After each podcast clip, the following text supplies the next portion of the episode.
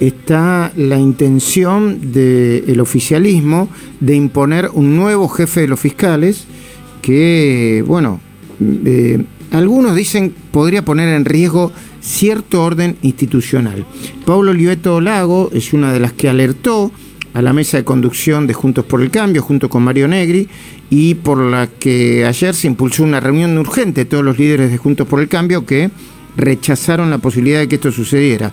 Pablo Oliveto eh, está eh, en contacto con nosotros ahora mismo. Paula, buen día, ¿cómo va?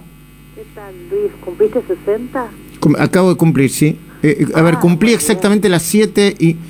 a las siete y media de la mañana nací aproximadamente. Feliz cumpleaños. Muchas gracias. feliz cumpleaños. Muchas gracias. Mira, muy preocupados. Estamos, este, ahora me estoy yendo a testear porque mañana tenemos una comisión donde se va a tratar el tema del Ministerio Público Fiscal una comisión difícil porque cuando la política se te impone y las necesidades no son este, institucionales y tus argumentos no pueden ser jurídicos porque del otro lado lo que se quiere es un cambio de modelo, de sistema. Y esto yo quiero que entienda la gente. Cuando vos avanzás como se está avanzando sobre las instituciones, sobre el Poder Judicial, sobre la Corte, sobre los fiscales, eh, cuando vos también pretendés los superpoderes, no es una ley más, es estamos avanzando lentamente, pero de manera sostenida, a un cambio de sistema, yéndonos del sistema republicano, del sistema del orden constitucional, a un sistema donde una facción, con una líder determinada, pero una facción, eh, puede disponer sin límites de tu vida, de tu libertad y de tus bienes.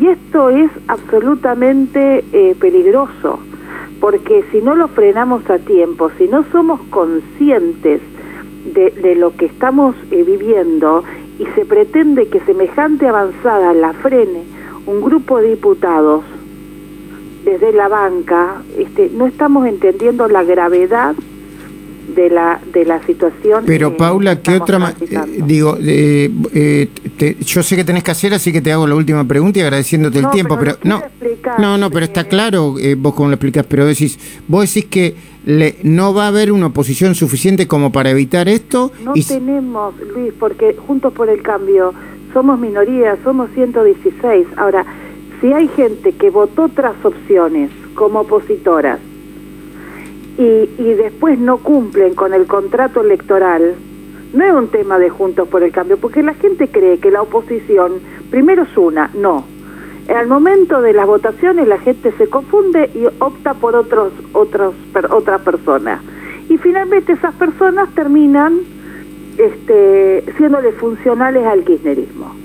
Entonces, pregúntense por qué la izquierda no está hablando de este tema. ¿Y por qué muchas veces le da el cuero una masa aunque después vota distinto? Porque como dice Mario Negri, se vota de dos maneras, se vota con la mano y se vota con el traste.